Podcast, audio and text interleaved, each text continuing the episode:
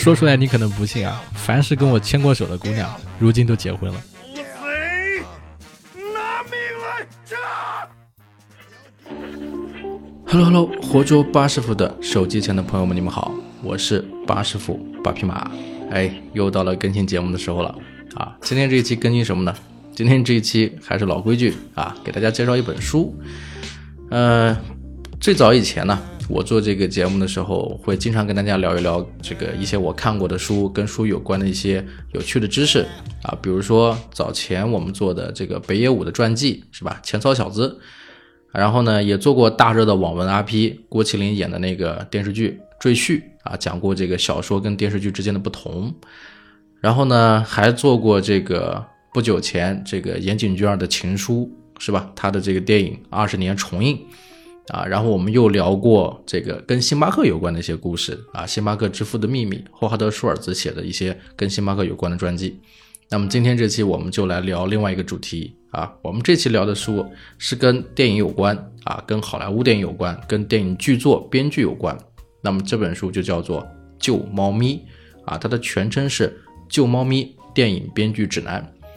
那么凡是学习戏文专业的啊，这个。编导专业的、导演专业的，基本上都是绕不开这本书的啊！特别是从事编剧行业或者想要学习怎么写剧本的人，基本上不说读过这本书吧，至少听过很多人讲过这本书，或者在网站上搜一些跟剧本相关的书的时候会搜到这本书啊！因为这本书很多年了啊，畅销也很多年了，所以今天呢，借着这本书。啊，这个最新的一个版本，然后从这个出版社我拿到这个书，然后我又是时隔多年重新很认真、很认真的就看了一遍这个书，然后我特意做了一个视频啊，好好的做了一期这个书的讲解。那么希望啊，对这个剧本感兴趣的朋友，对从事编剧行业感兴趣的朋友，可以来听一听啊，我的这一期跟救猫咪有关的内容。好，那么我们现在开始。视频前的朋友们，你们好，我是芭比马。今天呢，跟大家聊的是另外一本书啊，《救猫咪》。然后这本书的标题呢是《电影编剧指南》啊，《救猫咪电影编剧指南》。它的作者是布莱克斯奈德啊。为什么想跟大家介绍这本书？是因为呃，我读了这本书之后呢，对自己有一个非常大的影响，是什么呢？就是关于审美的一种感受。呃，这个书其实大家可以去网上搜啊。它是非常知名的一种编剧指南的手册，然后有很多从事影视行业啊，做这个学影视专业的朋友应该都读过这本书，也都听过这本书啊。然后呢，有很多人已经教了你说这个书里面各种的电影的技巧。那么什么是救猫咪呢？其实我在刚拿到这本书的时候，呃，大概在四月份就写过一个这个段子，就是在聊这个事情。当时呢。刚好就是在看这个书的同时，我在看一部这个周星驰演的一部电影，那个电影叫做《千王之王》啊，很早以前的电影了。当时呢，我写了一个标题叫做“出了社会才知道星爷那一棍为什么没有打下去”。啊，那里是这样一个开头的桥段，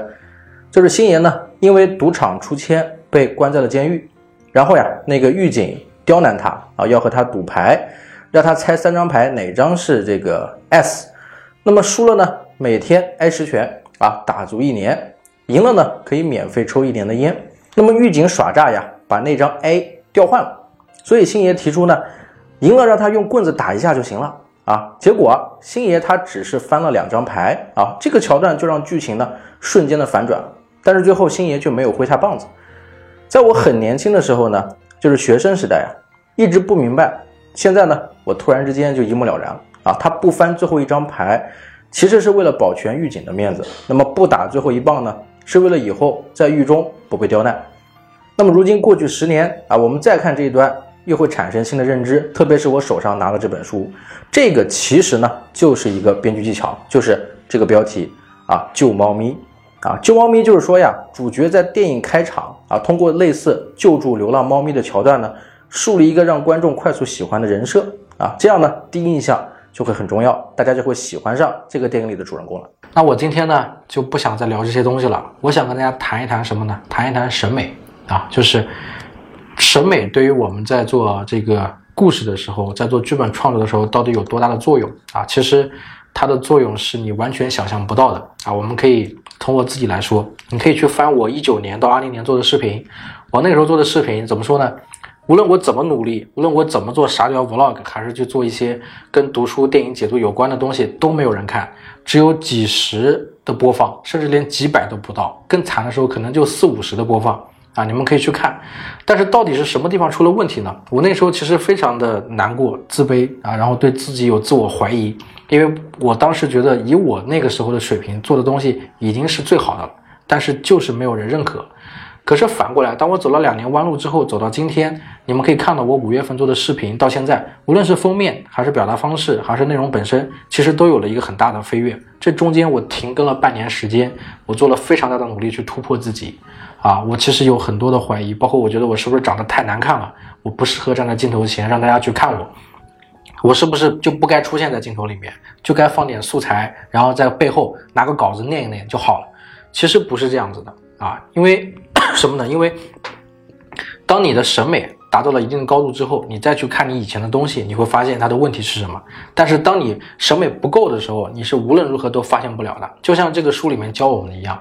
他在探讨的就是一种所谓的商业化写作的模式方法论。作者布莱克斯奈德啊，是一个好莱坞的剧作家，然后他卖了很多的剧本，上百万的剧本，卖给了很多知名的导演、知名的影视公司，比如说斯皮尔伯格啊，够大牌了吧？然后影视公司有环球影业，有迪士尼，啊，然后基本上很多剧本都是上百万啊。那么它这个里面呢，就讲到了很多的一些有用的技巧，比如说啊，你的你的这个剧本啊，能不能卖钱，有没有人喜欢，最重要的是什么？是你能不能够通过一句话简单的去介绍这个故事，然后让别人对它感兴趣。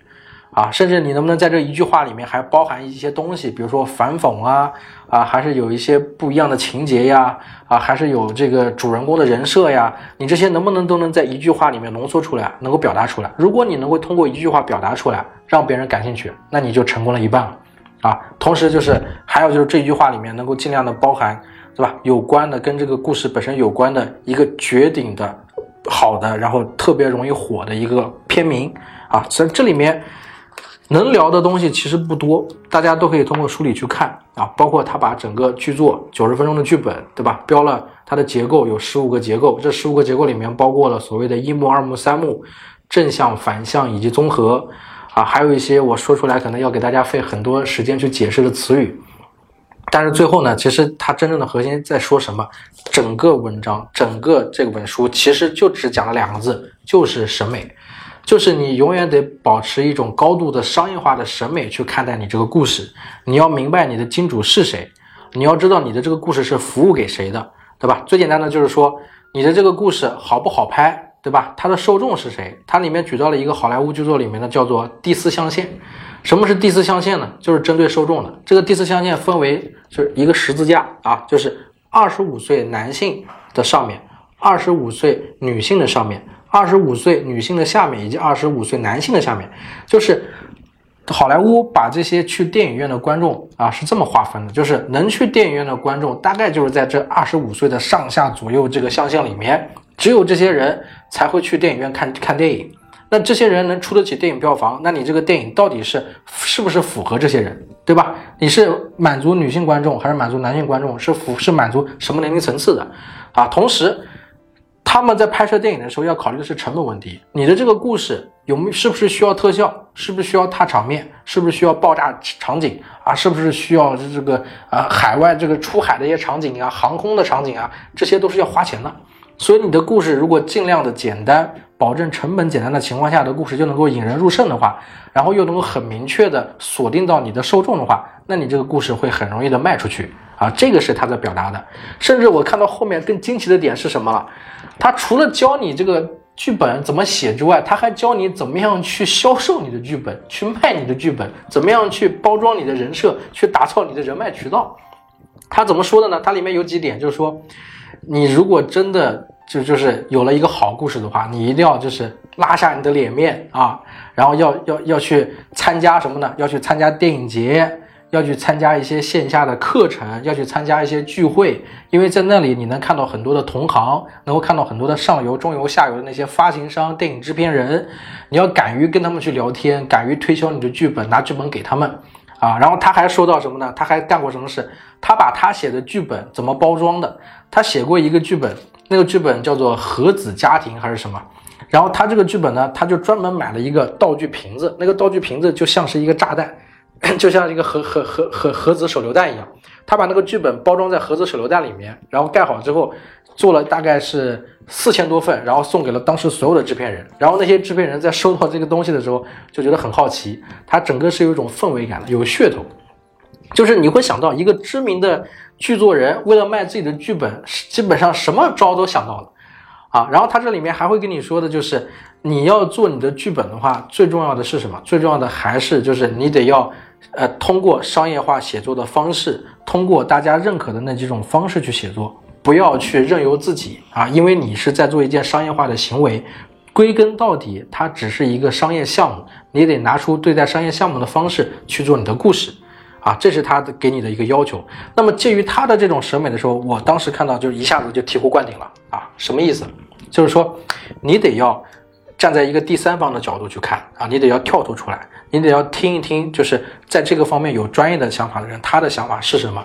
他的想法，他在这个行业里面，他告诉你的就是你必须按照行业的规矩，按照行业的准则去这么做，你就按照行业的规矩了，才会有人按照这个规矩给你算钱。啊，比如说你符不符合所谓的四象限法则？你符不符合讲故事吸引人的地方？你符不符合低成本？啊，然后这个故事里面有没有矛盾冲突？啊，然后这个故事现在还流不流行？啊，然后这个故事里面还有什么地方是编剧里面的一些技巧？比如说他提到了一个叫做主人公的一个主动性，你不能写一个被动的主人公，不能什么事情都是随波逐流的，那是小说的一种写法，对吧？但是电影剧情剧本里面，作为一个主角必须有主动性，他要解决很多问题。很多的商业制片人啊，他们在选择剧本的时候，再去购买的时候，就是在看这些东西。甚至他还写到什么呢？一个剧本九十分钟的电影，可能一共就一百一十页，细化到哪里？细化到在二十五页的时候，你应该出现一个什么样的状态？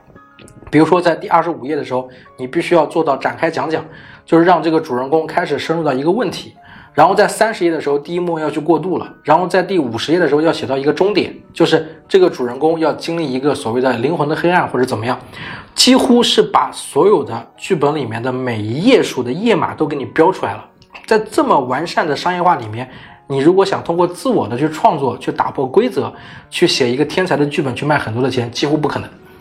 就是因为我们都知道，一个电影项目它是一个几千万、几亿、几十亿的项目。很多人砸了非常多的钱，它是一个高度商业化的一个合作方式，所以已经有很多人给他罗列出了特别多的技巧，而最终变成了一个约定俗成的方式，而这个方式就是这本书里所告诉你的那些东西。你只有怎么样呢？你只有说先去学会这些规则，了解这些规则，按照这些规则去做的时候，慢慢等你熟悉了，你才能明白怎么样去打破它。就像我们说达芬奇呀。说这个毕加索呀，说那些这个做艺术的人，他们为什么画的东西小孩也能画？其实你的这种认知是错误的。为什么？因为当你没有足够的商业的，就没有足够的商业技巧，没有足够的一些基础啊，然后去做这些我们所明白的那些。啊，写实的画作的时候，你是没有一个信誉背书的。在你没有信誉背书的时候，你在那个画布上做的任何一笔，哪怕你画了一个跟毕加索画的一样的鸡蛋也好，画的一样的一个牛也好，一个女人的这种变态的这个脸也好，大家都不会认可你的。为什么？因为你没有那么长久的所谓的对于商业、对于技术的一个信誉的背书，你没有那个背书，你就做不到像他一样随意啊。那么大家也不信任你，所以你的作品就不值钱。所以大象画的画还是小孩画的画，跟一个已经经过十几年艺术熏陶的一个大师去画的画，虽然三个画都是相同的，但是大师的画一定更值钱啊！这就是这里面的秘密所在啊！包括我后来对我自己的一些认知，我的那些视频也是一样的，就是我之前的视频做了很多的一些花里胡哨的一些剪辑的技巧，大家可以看得到啊，做了一些什么转的转场呀。啊，然后又做了一些这个所谓的这个调这个调色啊，然后又做了一些切了不同的一个东西啊，然后可能还有很多的一些配乐呀，反正做的是非常的紧凑，我觉得可能做的已经很好。但是现在你看我的视频非常简单，在你所能看到的地方，你现在看到的是我这本书，可能我的背景跟书架，其实你看不到的是什么，你看不到的是我们这个上面是做了好多盏灯，然后这里放了一个电脑的屏幕，然后这边摆了一些架子，这些你都看不到。啊，然后呢，简简单单这个画面里面，以前我有提词器，以前我的文案也有人写，现在呢，现在文案不不需要了，提词器我也不需要了，我自己看书，自己去理解这个书。我其实这本书在我二十五岁的时候就读过，那个时候看的是电子版，当时我在创作我人生中的第一本小说。但是现在我重新再去介绍这本书的时候，我从早上九点钟读到晚上九点钟，我们真正拍摄时间是从十点钟开始，而现在是二十三点三十二分，在这中间，其实我在介绍这个书的时候已经拍了无数遍了，我已经不记得是第几遍了。然后你能看到这个现在这个状态，我都不确定这个视频我们现在这个素材是不是最终的素材，但是我仍然想跟你说的是，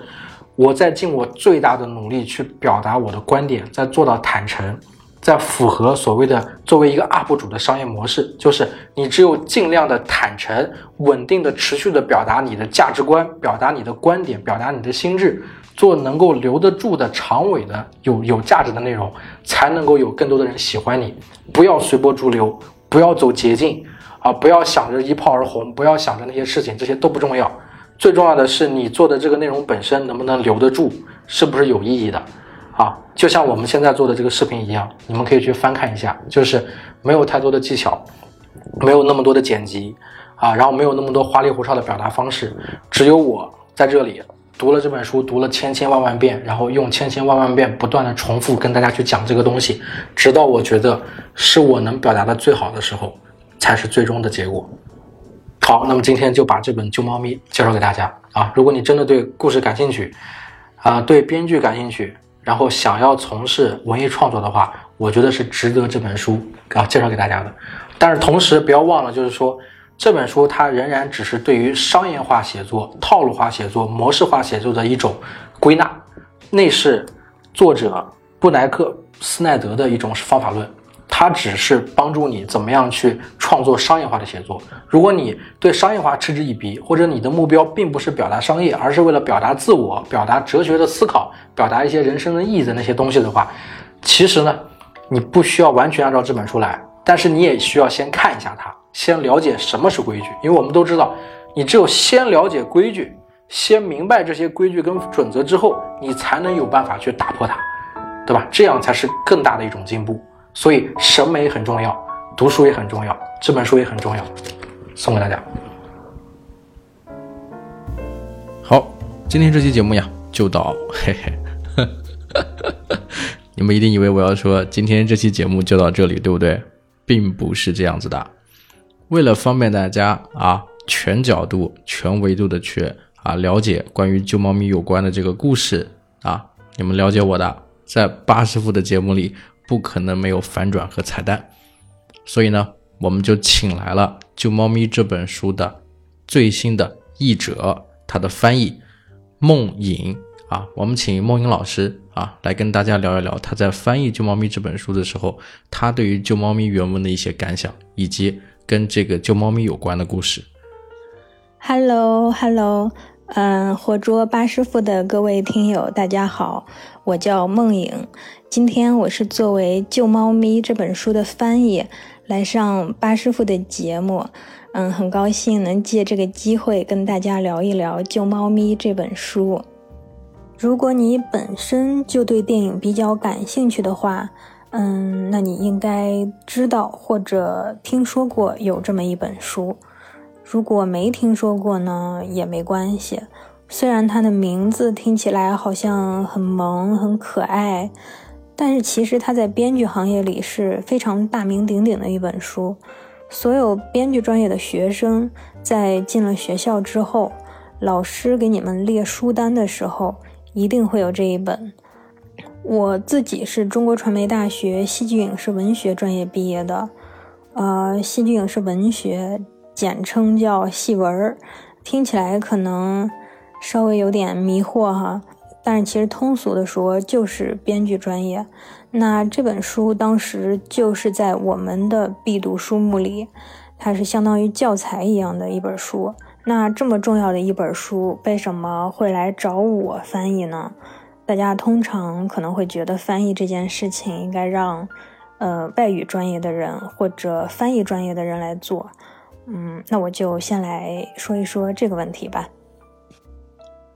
其实我从戏文专业毕业之后，我并没有去干编剧这行，而是一直在做电影媒体。嗯，比较主要的一段工作经历是在时光网。当时时光网在好莱坞有一个自己的记者站，雇的都是那边当地的记者。我的工作就是把这些美国记者发回来的采访稿啊、影评啊翻译成中文。除了文字稿的翻译呢，还有就是把他们拍回来的视频采访，嗯，也翻译制作成完整的节目。对我来说，这份工作的价值在于它加深了我对好莱坞的了解和理解。因为其实作为戏文专业的学生，你在学生时代就对好莱坞的作品已经比较了解了，因为大家都要不停的看片子，然后增加阅片量。嗯，但是其实这一点，普通的影迷也能做到。那些片子就在那儿嘛。就你只要想看，任何人都可以看。嗯，但是时光网的工作，它给我带来了一些额外的收获是，嗯，它除了报道好莱坞的新片儿、采访那些导演呐、演员呐之外，他还会深入行业，比如会采访一些幕后的大佬或者，嗯，不那么有名但其实非常重要的人物。这些人，大家对他的了解可能不多，你甚至都没太听说过。但是其实他们才是项目运作的关键。这种直接来自好莱坞一线的采访啊、资料啊，看多了之后呢，嗯，耳濡目染的作用也是很大的。另外就是我身边的很多人、家人呐、同学啊、朋友中间。嗯，也有好多人是在国内的影视行业工作，有做编剧的，有做制片人的，有做项目开发的，所以我对国内的行业现状也有一定的了解。嗯，有了就是对外和对内这两方面的基础吧，然后再加上英语水平也还行，我之前也翻译过别的书，就很幸运的被编辑老师选中了。嗯，那我们知道了。孟英老师啊，就是之前的一些行业经历，那能不能再跟大家说一说，就是翻译这本书遇到的一些难点、问题啊，以及有趣的故事呢？嗯，要说翻译这本书有什么难点的话，呃，其实它本身就写的比较通俗易懂，那个原文也没有很难懂，所以我觉得难点应该是在于呃。中美的电影体系是有一些差别的，因为国内的影视行业它并不是直接把好莱坞完全照搬过来，所以并不是所有的东西都能一一对应上。因为好莱坞毕竟那么多年了，它已经非常的成熟，所以跟国内比，它可能更加的细分。比如有一些职位的名称 title，在国内的行业里，你。找不到完全对应的，可能有差不多的、类似的，但是不一定能完全对上号。嗯，这种时候就需要找业内的朋友了解一下、确认一下，看看怎么翻译比较符合咱们国内的行业习惯呀。嗯，还有就是老外嘛，他们有时候就是会把一个东西说的特别复杂。但其实，在咱们中文里没必要那么复杂，因为中文是出了名的言言简意赅。比如这本书的作者，他在第一章就介绍了一个概念，叫四象限电影。什么意思呢？就是美国电影工业体系，它把观众分成了四个群体，分别是二十五岁以下男性、二十五岁以下女性。二十五岁以上男性，二十五岁以上女性，就是以性别和二十五岁作为一个筛选条件。嗯，那这些不同的群体呢，都有自己的观影喜好。如果一部电影能把这四个群体全都覆盖了，它就能实现票房收益的最大化，因为看的人最多嘛。肯定比那种只覆盖一个群体的片子赚得多。那我们说了这么长一串话来解释原文里的这个四象限电影，其实咱们中文里就本身就有一个非常简单的词儿，它说的是一样的意思，就是合家欢电影。你一说合家欢，大家都知道什么意思，就比解释半天这个什么叫四象限电影就简单明了很多。所以我在翻译的时候，其实主要就是重视两点。嗯，第一个是翻译的准确性，要忠实原文，忠实作者，避免误译。第二个就是把这些听起来好像比较陌生的好莱坞体系的名词，嗯，用更符合咱们国内的习惯和行业说法的中文词汇来解释清楚，让读者读起来就不觉得那么费劲。其实作者自己在序言里也说了。他写这本书的目的，就是要用通俗的语言来写一本说人话的编剧书，所以在翻译的时候，当然也要秉承这个原则。因为如果人家作者写书的时候是在说人话的，但是你翻译出来的东西却没有说人话，那在我看来就是没有做好这份工作。我自己觉得这本书比较有意思的地方是，嗯，它除了在很认真的教你写剧本，在很认真的阐述一套写剧本的方法之外，有些地方还挺搞笑的。因为这个作者布莱克斯奈德，他本身也是主攻喜剧方向的，所以他当然也是很有幽默感的一个人。书里有一些内容是他在吐槽其他的电影。我印象比较深的是奈特·沙马兰的《天照》，因为这个片子，作者在书里吐槽了两遍，毫不留情。嗯，奈特·沙马兰就是当年拍《第六感》的那个导演，《天照》这个片儿讲的是梅尔吉布森他们家的玉米地里出现了怪圈儿，其实是外星人来了。嗯，我翻译的时候为了避免出错，所以凡是作者提到的片子。呃，我以前看过的呢，我就找出来重看一遍。呃，如果以前没看过的，就正好趁此机会看一下《天照》。我以前是看过的，很久很久以前。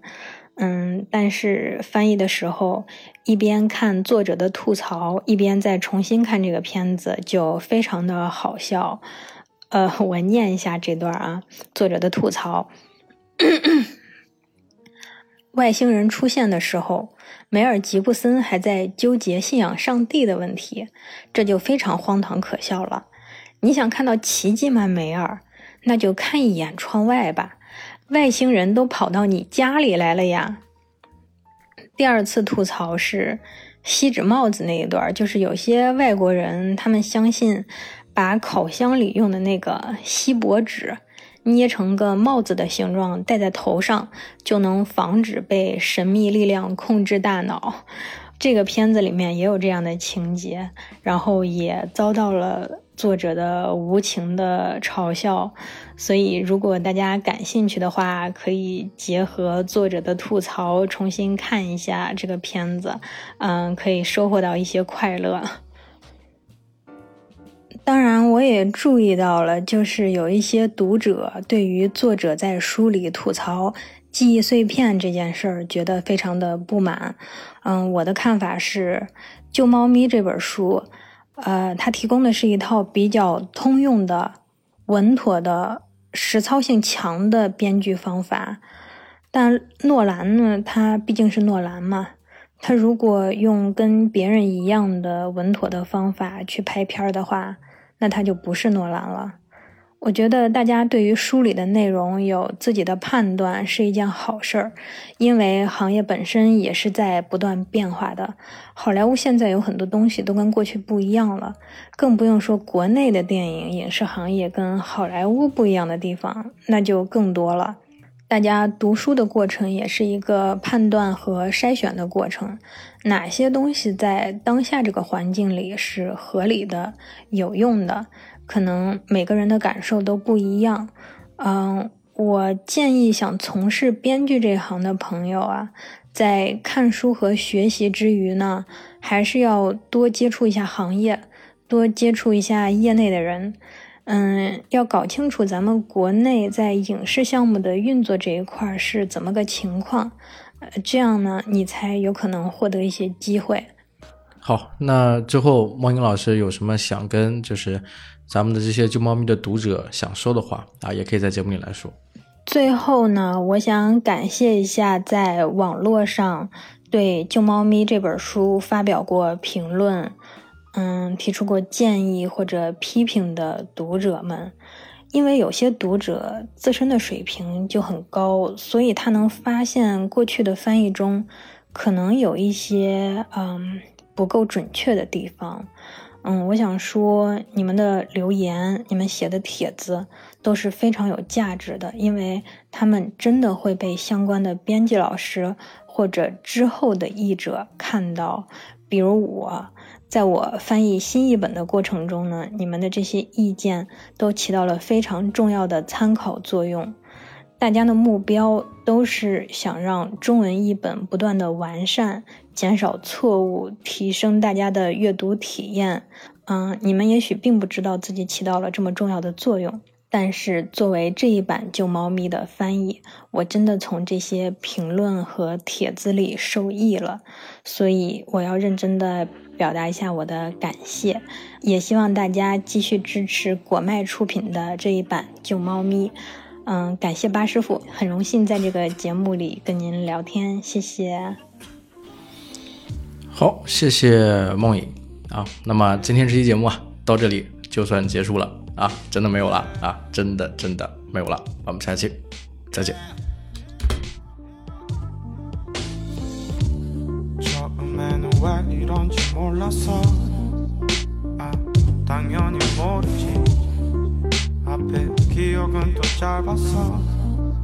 딱 바닥을 쳐보니 아니 처음엔 참 어려웠어. 도대체 뭐가 뭔지 모르겠으니